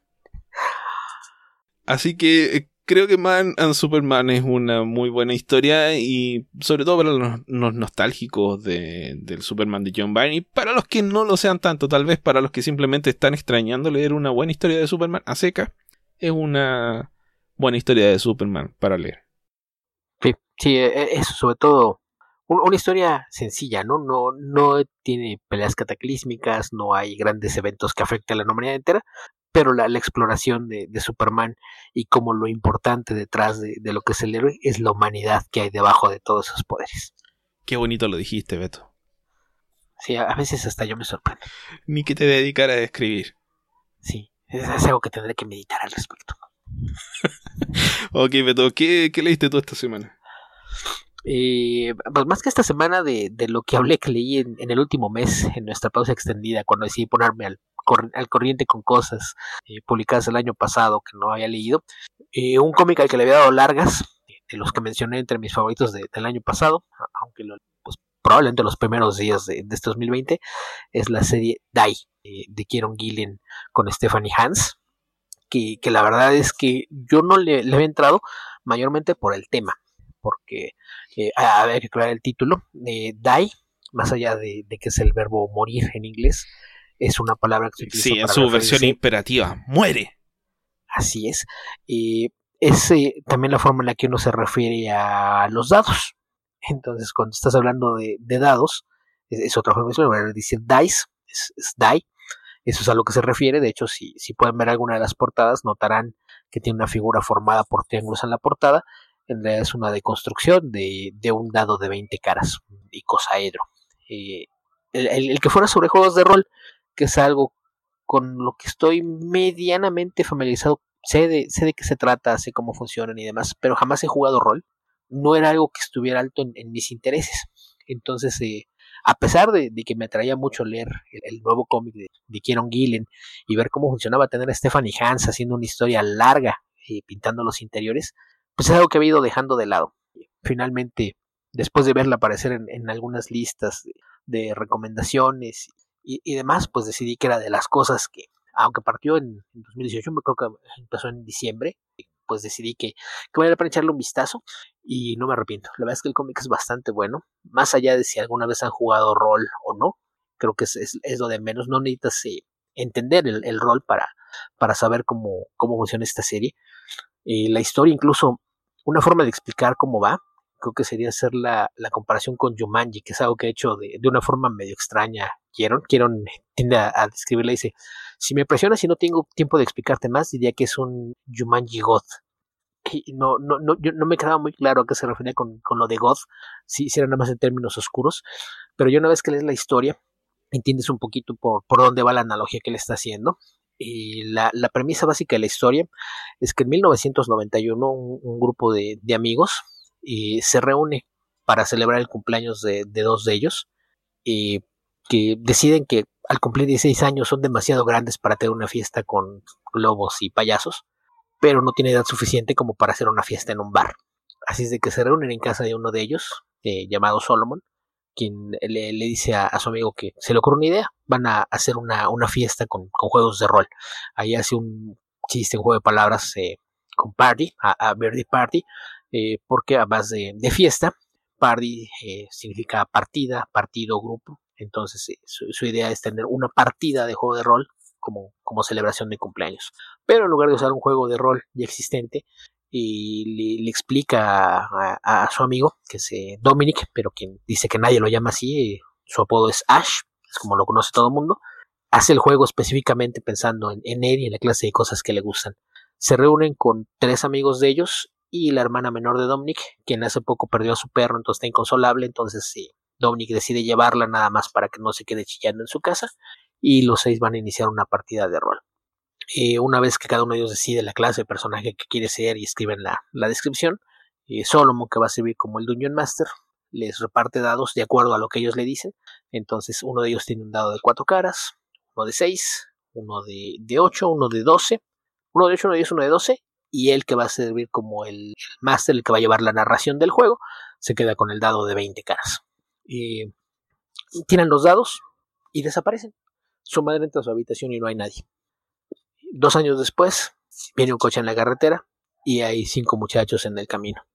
Entonces lo, que descubres es que por alguna razón, una vez que iniciaron la partida, todos ellos fueron absorbidos a un mundo de fantasía en donde usualmente sería lo, que hace en el juego de rol, en, tu imaginación, del lugar donde corres aventuras como un personaje distinto. Y durante dos años estuvieron perdidos en ese mundo hasta que encontraron el modo de salir y salieron todos menos Solomon, que es el, el que originalmente tuvo la idea. Eh, el problema es que ninguno de ellos puede decir nada sobre lo que pasó. No, no importa cuántas veces los, los interroguen, no vayan a terapia o sus familias quieren saber qué pasó. Eh, la madre de Solomon quisiera saber qué, demonios pasó con su hijo, pero na, nadie de ellos le, puede decir nada. Y pasa el tiempo. Llegas así hasta 2018, que es eh, 25 años después, más de 25 años después de, su desaparición original. Y durante el cumpleaños de, Ash, en el que está con su hermana, quien por cierto cuando reaparece eh, lo hace sin un brazo. Están los dos en un bar y él les dice que más temprano alguien dejó una caja para ellos, abre el, empaque y en la caja se encuentra con el dado de 20 caras ensangrentado. Y esto lo, lo, lleva a reunir al resto del grupo para informarles de, lo que pasó, porque no, no sabe si, si, se trata de un mensaje o de una broma o, qué pasó, si es alguna señal de, que de algún modo Solomon está vivo y trata de comunicarse con ellos. Entonces quiere que entre todos decidan qué van a hacer con, con el dado, si lo destruyen, si es momento de, de dárselo a las autoridades y dejar que ellos investiguen o qué es lo que van a hacer y una vez que abre la caja y se los muestra, el dado levita, empieza a brillar y todos son una vez más absorbidos a este mundo de, de fantasía. Una vez que ves este mundo, el, no se trata de un mundo esférico, como tú esperarías, no es un planeta cualquiera, sino que tiene la forma de un icosaedro, una de estas figuras de 20 caras, donde ellos quedan atrapados para correr aventuras. Entonces, en términos de, de historia, aun si no leen juegos de rol, tal vez algunos tengan edad para recordar una vieja caricatura basada en Dungeons and Dragons, donde un grupo de amigos en una atracción de feria son absorbidos en un mundo mágico donde el amo del calabozo los recibe y les dice que ellos tienen que ayudar a salvar el mundo, pues aquí la situación es más o menos la misma. Eh, resulta que su amigo que se quedó atrapado dentro del juego de algún modo logró conquistar al hechicero malvado dentro y ocupar su lugar. Y habrá encontrado el modo de llevarlos a todos de regreso y les plantea la misión de que tienen que salvar al mundo si es que él no quiere regresar a su mundo. Entonces, esa es la, la premisa de la serie. Básicamente eso es lo que pasa en el primer número de, de la misma. Tienes a estos cinco adultos, cinco personas de, de, más de 40 años que de repente se ven eh, absorbidos a un juego de, de, rol en el que estuvieron encerrados casi 30 años atrás. Ok. El, el trabajo de el trabajo de Gillen es eh, muy bueno. Hizo una exploración completa de, de, lo que era esto, porque además no se centra solo en los juegos de rol, sino en la fantasía en general. Por ejemplo, en uno de los números hace un homenaje a la obra de Tolkien. Básicamente ves hobbits y lo que serían hobbits atrapados en, en un mundo eh, que no aplican las, las reglas que, que, tú conoces de sus historias. Habría que recordar que Tolkien estuvo en la Primera Guerra Mundial, entonces de repente ves una especie de, de, mezcla mágica, ¿no? Lo que serían los hobbits usados como carne de cañón en una guerra de trincheras similar a la Primera Guerra Mundial, en la que además hay magia y dragones.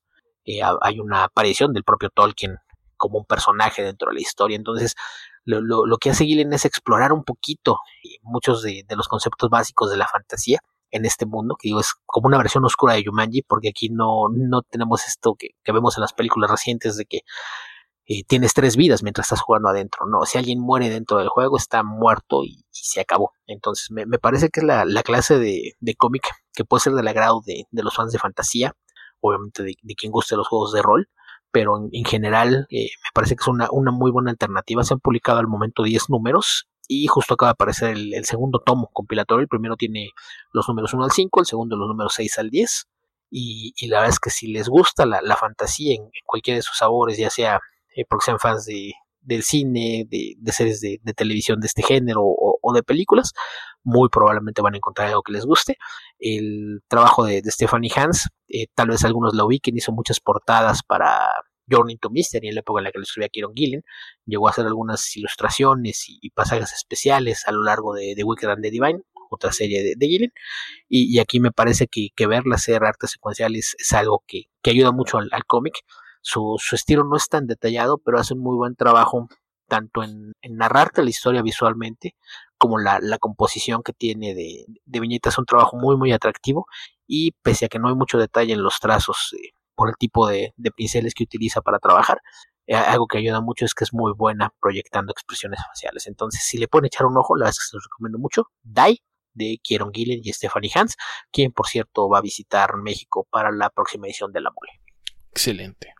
Eh, Beto, creo que encontré una pregunta que se nos pasó. ¿Ah, sí? ¿De quién? Aunque tal vez la respondimos y yo no lo recuerdo. Es de Adrián Guzval. Dice: Saludos, soy una escucha desde antes de que abandonaran y regresaran, y en parte me sentí culpable porque casi no comento. Siempre descargo sus podcasts, pero como me tardo mucho en escucharlos, por eso no les comentaba nada. Lo mismo pasa ahora, pero afortunadamente ya existe este hashtag. Mi pregunta en esta ocasión es en cuanto a un comentario que hizo Esteban en el que decía que ya no querían ni mencionar a Brian Wood y mucho menos su trabajo, si en algún momento un autor favorito de ustedes, digamos Walter Simonson o Neil Gaiman, se viera involucrado en problemas de acoso, ¿dejarían de leer su obra?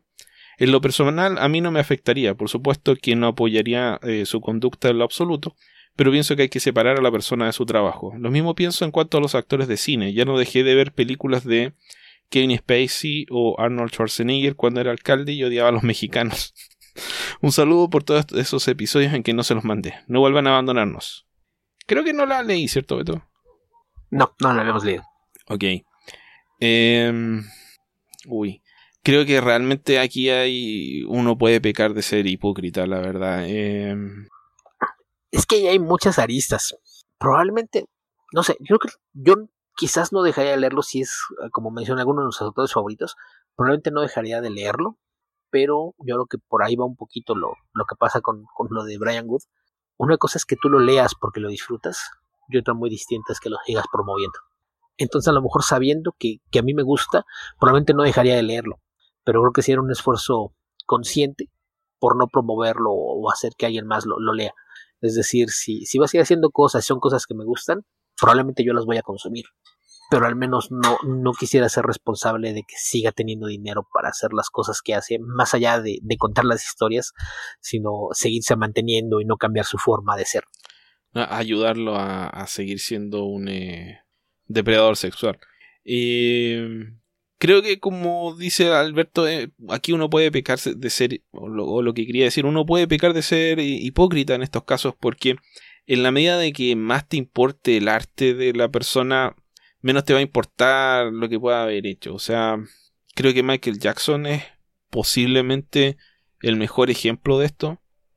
Más allá de lo que sabemos o no sabemos de lo que hizo, sabemos que algo raro había ahí. Y creo que no sé cuánta gente dejó de escuchar completamente a Michael Jackson. Probablemente nadie. Porque la música de Michael Jackson es parte integral de la cultura pop de los últimos 40 años, 50 años tal vez. Sí. Eh, entonces... aquí, también creo que entramos en el terreno de, de quién, quién es dueño del arte, ¿no? Eh, por ahí hay, hay esta noción de que cuando creas una obra, cualquier cosa que hayas imaginado, sea un libro, una canción, un cómic, una pintura, una vez que tú lo terminas y, lo pones fuera para que lo vea el público, deja de ser tuyo. Entonces, eh, ahí sí creo que a veces sí es necesario separar un poquito obra de autor, porque que el pintor sea un cretino no hace que la obra sea un trabajo menos logrado. Entonces creo que es, algo que ahí yo creo que de lo que se refieren con, con, separar, el que puedas valorar el trabajo hecho en una pintura o en una obra de teatro o en una película, más allá de quien está detrás de ella. Pero sí me parece que está este tema que es más una, no sé, va a sonar extraño, pero llamamos la responsabilidad social, que es a lo que me refiero puedo disfrutar lo que está haciendo, pero conscientemente no puedo pensar en apoyarlo económicamente de algún modo. E, entonces, por ejemplo, otra persona con quien me pasó es Woody Allen. Woody, Allen es otra figura que, pasa lo mismo. Yo he sido viendo sus películas, pero en muchos casos no, no las he visto en el cine pensando en eso. A lo mejor esperas a, a, verle el día que haya descuento en taquilla o que es un 2 por 1 o lo que sea, pensando en no, no quiero que, mi dinero siga permitiendo que él haga la clase de cosas que ha hecho más allá de, su trabajo como, como, director de cine.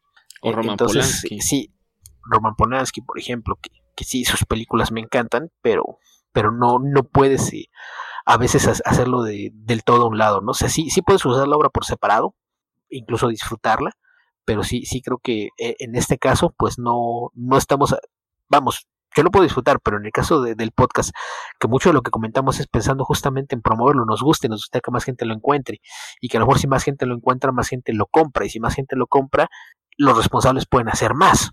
Entonces yo creo que por ahí va el, tema de, de si, si me hacer más cosas, pues probablemente yo lo voy a leer, pero no, no pero la vez, por ejemplo, sería distinto si fuese eh, Neil Gaiman o fuese Walter Simonson. Definitivamente sería distinto porque, a ver, este es un mal ejemplo, pero, es el único que se me ocurre cuando... Dos, pusiste ¿Ah? dos ejemplos muy malos, pusiste dos ejemplos muy malos, porque los dos públicamente como personas eh, lo, iba, lo iba a es todo lo opuesto. Le iba a introducir el, ejemplo.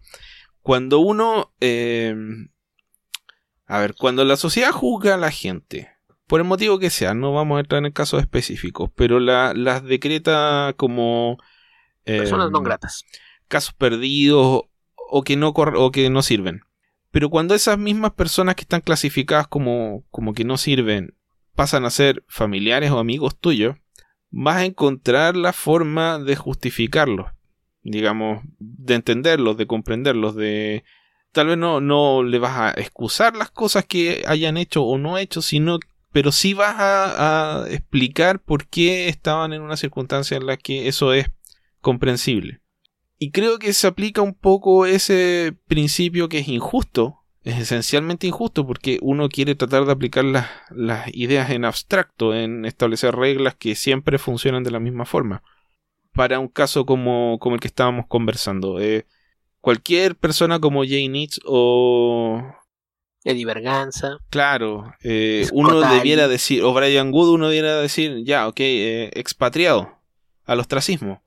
Pero cuando te toca que sea alguien que a ti te interesa más su trabajo, eh, vas a encontrar alguna forma de seguir leyéndolo. O, o, entendiendo que, bueno, a lo mejor no lo vas a divulgar, vas a encontrar la excepción, vas a encontrar la forma de em, que no te afecte de una que no sea un sacrificio tan grande para ti, tal vez. Eh, creo que es así en términos generales, creo que es como funcionan las personas. Así que no... Lamentablemente no no es, una respuesta que tal vez quiera uno escuchar, pero creo que es lo que más se parece a lo, a lo, a lo que pasa. Sí, en parte. Y por ejemplo, poniendo otro ejemplo de lo mismo, ahora que mencioné de Diverganza, esto que yo decía de tratas de no hacerles publicidad, eh, podemos comentar en las noticias, Eddie Berganza, que finalmente después de años de, conducta inapropiada reportada en, DC hace un par de años se hicieron de él, en múltiples y va a regresar al medio, en múltiples ocasiones, va a regresar al medio del cómic. Y, no solo va a regresar él, está trabajando con Eric Esquivel, un, escritor de quien se reveló que también tenía un largo historial de abusar de sus parejas durante años y que cuando esto se hizo público llevó a que sus colaboradores eh, en un cómic publicado por, por Vértigo hace un dará cosa de año y medio, tal vez un par de años, eh, renunciaron, la serie fue cancelada y pues él quedó también eh, dentro de la gente con la que nadie en el medio quiere trabajar y hace un par de semanas anunciaron que van a lanzar una nueva editorial los dos y que quieren promover nuevos artistas. Por ahí ya aparecieron muchos profesionales a decir, si tú eres nuevo y quieres entrar a esto, cuidado, aquí está la historia de esos dos tipos, mejor no te acerques. Eh, esta, una de las razones por las que yo no, no, lo, no lo quiero comentar antes, pero pues ahorita que salió a colación, pues está, está ese tema y, pues es a, lo que me refería, ¿no? Independientemente de que puedas usar el trabajo de alguien, aparte de, de lo que es la persona en sí, yo creo que es una cuestión de, de, responsabilidad y saber qué clase de cosas puedes eh, recomendar con la conciencia tranquila y cuáles preferirías que, más allá de si a ti te gusta o no, preferirías que no, no recibieran mucha atención. Sí, Ok, era un tema interesante, no sé por qué se me olvidó comentarlo. Pero bueno, ahí llegamos a la pregunta después de un tiempo. Eso. Y tengo otro cómic que leí, no sé si tú leíste algo más. Eh, muchos que leí en el último mes, pero sí, si tienes algo más, dale. Leí Captain America de Ta-Nehisi Coates y mm, Laney Francis Yu, que ahora es Laney Yu, no, no más me parece. Sí, sí creo que se, se le hizo que era más corto eh, dejar de ser su segundo nombre. Ok. Y mm, la verdad es que mm, no me impactó de la forma que me gustó el Black Panther de Tanehasi Coates. Creo que se siente bastante menos enérgico y, bastante más aburrido que Black Panther. Creo que hay una intención de hacer un comentario político a una realidad bastante compleja de, analizar y de explicar que tiene que ver ah, eh, tiene que ver un, poco con la gente que está eh, em, como en una, especie de, indecisión política, gente que tiene la, eh, la capacidad de cambiar su voto de acuerdo a ciertas circunstancias. Entonces me parece que la idea de Tanehasi Coates es un poco aprovechar eh, lo que pasó en el universo Marvel, que ya, ya sabemos, el Capitán Hydra, con eh, el, regreso de, de Steve Rogers, y trasladarlo un poco al electorado de Donald Trump haciendo la analogía de Hydra y Trump y los republicanos. En, un sentido bastante eh, específico, que es el hecho de la... No podríamos decirle falsas promesas, porque realmente no son falsas en el caso del universo Marvel, pero eh, esta idea de que la gente que está en una situación de desesperación y de necesidad va a votar por el que le ofrezca la esperanza o la realidad que mejor satisfaga sus necesidades, que en el caso del universo Marvel es Hydra, y un grupo de poder que ocupa el lugar de Hydra una vez que Hydra es derrotado en, eh, esta historia de, Nick Spencer, y que, bueno, sin tratar de meternos demasiado en política, en ocasiones en política es ocupado por el populismo, por la idea de prometer lo que la gente quiere escuchar y no lo que la gente puede necesitar o tal vez no lo que sea más correcto o más realista. Entonces se da en un contexto un, poco interesante donde vemos que hay varios personajes del universo Marvel que ocupan este vacío de poder que queda eh, producto de la desaparición de Hydra y de la cantidad de agentes dobles que, que había en el gobierno y el, la forma en la que opera el miedo para que solamente quienes mostraron el afán de combatir a Hydra sean dignos de confianza y por lo tanto ocupen cargos de poder cómo ese poder inmediatamente se corrompe y se corrompe y es utilizado en contra del mismo pueblo. Y cómo el Capitán América nuevamente porque es el Capitán América y representa los ideales perpetuos eh, e inmutables del espíritu estadounidense es capaz de, de detectar estos problemas y empezar a buscar la forma de combatirlos y descubre una conspiración detrás eh, motivada por unos personajes que vuelven. Un personaje en particular que fue muy importante en la época de Ed Brubaker de Captain America, es decir, hace 15 años, y que regresa junto con otro personaje que también pensamos que no iba a volver. Y la verdad es que lo encontré bastante fome.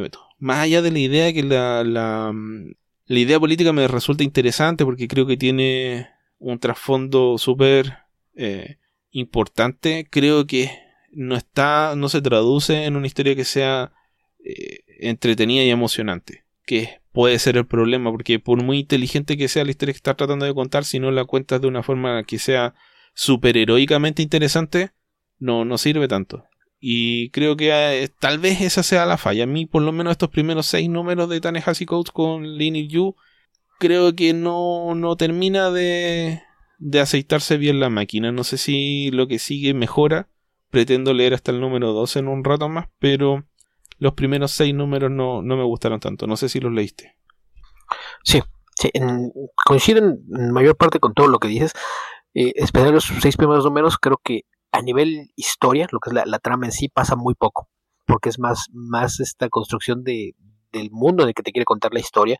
Y yo creo que el, hecho de que puedas eh, tratar de, de comprender todo el mensaje de lo que está haciendo todo este comentario eh, social y político dentro de la historia, depende en buena medida de qué tan enterado estás de, cómo está la situación en los Estados Unidos, ¿no?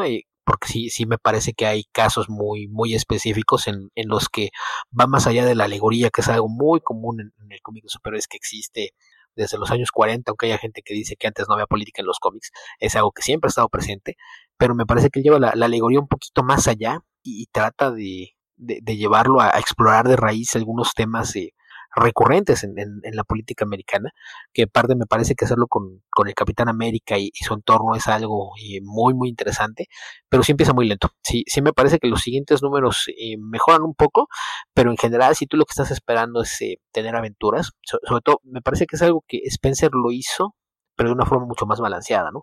Te estaba contando una, una aventura interesante y entretenida al tiempo que incluía todo este comentario eh, social y, político. Y creo que en el caso de, Coates sí es bastante menos el, énfasis que está metiendo en la historia y, que no, no sé si, si tiene que ver incluso por eh, la, forma en la que se ha, ido desarrollando todo este tema político en los Estados Unidos, porque Black Panther hizo algo parecido. Eh, su serie tenía un contenido social y político muy, muy fuerte, pero no interfería tanto con la historia que te estaba contando y, no sé si es esta sensación de, urgencia, de, que siente que su país está en, un punto crítico de, qué va a pasar a, futuro, que a lo mejor lo está distrayendo un poquito de, la idea de contar la historia y, y, sí por momentos parece incluso como que no está enfocado en, lo que está haciendo, ¿no? Está más preocupado por retratarte el mundo que por contarte historias en ese mundo. Y, yo creo que ese es un, problema muy marcado en esos primeros números. Y, y si los siguientes números, si hay un poco más de acción, es algo que, mejora, pero sí, sí la, carga política me parece que es eh, un, reflejo de, la urgencia que debe sentir Coates, que además es un, activista social y político eh, bastante comprometido, y yo creo que, que sí, sí está, no, no, no sé llamarlo desesperación, pero sí, sí me parece que hay un, sentido de urgencia que es palpable en, en, esta historia, eh, de que es algo que realmente lo tiene muy preocupado, pero, pero sí coincido en que estos primeros números sí, resultan un tanto aburridos, pero sí, sí mejora conforme va avanzando la serie. Yo encontré que el, digamos, los cuadros de, de, de, diálogo, o sea, no son cuadros de diálogo, los cuadros de, de texto son muy filosóficos, porque ni siquiera son reflexivos, no son el Capitán América con la narración de Frank Miller o, bueno, no tan... Eh, no tan exagerada como la de Frank Miller, pero no, no son la narración más eh, específica de lo que está ocurriendo o de la deducción que hizo el personaje, sino que son muy filosóficos, muy reflexivos. Y me pareció que eh, antagonizaba con el desarrollo de la historia. Por ejemplo, hay una pelea con el Taskmaster en el número 5, creo, 5 y 6 o 4 y 5, no me acuerdo. Es el final de un número y el principio del que sigue y, la cabeza de Captain America está en cualquier lado menos en la pelea con el Taskmaster. Y ves, diría que en la parte artística la pelea con el Taskmaster no es particularmente entretenida o interesante, eh, pero eh, los cuadros son... te sacan completamente del ritmo que debiera tener una, una pelea. Una pelea de Captain America con Taskmaster es absolutamente irrelevante, se resuelve de una manera muy muy rápida y, que no, eh, no tiene mucha consecuencia, o sea, mucha importancia. O sea, se nota que hay una intención de, de esconder un hecho que eventualmente se va a descubrir, pero eh, es muy anticlimática la forma en la que se narra esa historia. Y ahí, eh, ahí fue donde me, me, cuadró la idea de Danny Coates haciendo un comentario tal vez excesivamente sesudo para el contexto de un cómic del Capitán América. Y tal vez ni siquiera sea excesivamente sesudo, tal vez sea demasiado explícito. Creo que el, tema de la alegoría funciona mejor cuando no está tan bien explicada porque de esa forma tú la llenas con, con tus propios antecedentes y si se te pasa por encima da lo mismo porque la historia se desarrolla igual. Y después, no sé, alguien te lo va a comentar y te va a decir, oh, no me di cuenta, lo voy a leer de nuevo. Y, de esa forma se disfruta bastante mejor que cuando se transforma en algo así como una tesis que te están explicando. Em, en fin, espero que eso, eso mejore porque tenía bastante expectativas después de leer el Black Panther de Danny Coates. Porque tal vez ahí el tema de la falta de. O sea, no es falta de. de urgencia, sino que son temas un poco más viejos, más masticados, más. y más desarrollados. Entonces no necesita em, tratar de convencer a nadie. Eh, hay gente que no opina así, pero que está equivocado, punto, creo yo. Eh, y otra gente que, que sí, y gente a la que incluso la puedes ayudar a, desarrollar mejor esas ideas. Entonces, o, descubrir cosas que no sabían, antecedentes que desconocen. En cambio, en el caso de, de Captain America, eh, sobre todo el tema de Trump, se nota la, desesperación y, esa, esa que acá en Chile también pasa a propósito del estallido social, que eh, no, ha terminado, por cierto. Es eh, la, esta barrera de la lógica, la barrera de la razón, el momento en el que tú chocas con una persona con la cual no puedes discutir para un lado y otro, porque eh, los argumentos no sirven. Pasas de una, un razonamiento lógico a un razonamiento emocional, o sea, una falta de razonamiento, una convicción de, de, saber que lo, que lo que sabes es correcto y punto. Y, en ese momento, cuando chocan esas dos, se crea esa barrera, creo que entra la desesperación del humanista, el que ya no no importa que sus argumentos sean los mejores o sean correctos, sino que no, no puedes convencer a esa persona. Y, y sobre todo si tiene, a ver si, si juntas un humanismo racionalista con un moralismo ético y ves que el, el otro lado está apoyando lo que tú consideras que es moralmente incorrecto, que es eh, antiético, obviamente que te baja la desesperación, sobre todo si afecta tu forma de vida y la forma de vida de tu país, o lo que debiera ser tu país según tu, forma de verlo. Eh, y lo digo así porque a mí me pasa también, pero creo que nos pasa un poco a todos que tenemos alguna intención de, de, hacer un, proyecto de, cómo debieran ser las cosas. En fin. Sí, pues, pues básicamente eso, ¿no? Que el problema es que la, insisto, parece que en, esta ocasión sí está tan preocupado Coates que le, pone más énfasis al tema político que al usarlo nada más para una alegoría y contar su historia. Y, insisto, esto mejora un poco en los siguientes números, ya hay un poquito más énfasis en las historias, sin dejar nunca este trasfondo, pero sí, sí es algo que, que, es muy marcado. Sí, sí me parece que el, momento en el que se dio esta historia tiene mucho que ver. Ok, Beto, eso es todo lo que leí. Bueno, también leí el anual de ese mismo cómic que puedo decir que es bueno. es de Tiny Howard con dibujo de Chris Sprouse. Es una historia súper sencilla de, de Captain America en los 40 y donde tratan de salvar a, a tres personas, dos mujeres y un hombre que escaparon de un campo de concentración y se los encuentran en la Alemania nazi y tratan de rescatarlo eh, Captain America y Bucky antes de la fatídica desaparición de Bucky de, 60, 50 años, no sé cuánto fue al final. Pues eso. Así que eso es todo lo que tengo para comentar de cómics esta semana, Beto. Hace rato que no leía tanta revista. Me parece bien. Yo, tengo varios cómics pendientes de comentar, pero pues los podemos ir dosificando. Y también recordarles, cuando está viendo esto, pues ya tiene algunos días de haberse estrenado la serie de Logan Key en Netflix, esta primera temporada de 10 episodios. Eh, yo llevo 4 y probablemente en el siguiente episodio comentaré un poquito más de, de la serie ya habiendo concluido esta primera temporada. Sí, yo veré al menos algunos capítulos, no, no puedo prometer que veré la primera temporada completa, pero veré por lo menos un par. Sí, ya lo comentaremos en la siguiente entrega. Ok, Beto, con eso estamos terminando el podcast, no sé si te queda algo que agregar.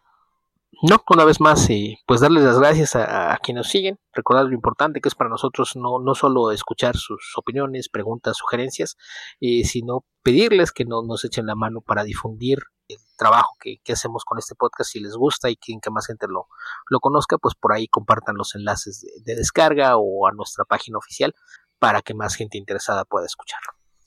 Yo tengo un agradecimiento, Beto, tenemos un nuevo patrocinador, Lío Balam, muchas gracias por unirte nuevamente a nuestro Patreon y si, si, tienen la posibilidad de hacerlo, recuerden que nos pueden apoyar desde un dólar mensual. Ya ya tenemos disponibles ya tres nuevos especiales de, de Patreon, noviembre, diciembre y enero, donde estamos comentando actualmente eh, la serie de Young Justice Outsiders. Nos quedan dos episodios más, así que en marzo ya tenemos que empezar a decidir qué vamos a comentar de ahí en adelante.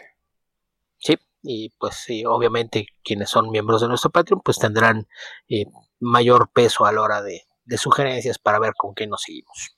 Sí, así que piensen algo que, que quieren que veamos o comentemos o leamos y nos hacen la sugerencia y decidimos con Beto. Muy bien, con esto estamos llegando al final del podcast. Recuerden que nos pueden encontrar en www.comicverso.org en Facebook estamos en www.facebook.com slash comicverso. En Twitter somos comicverso. A Alberto lo encuentran como Albion2112.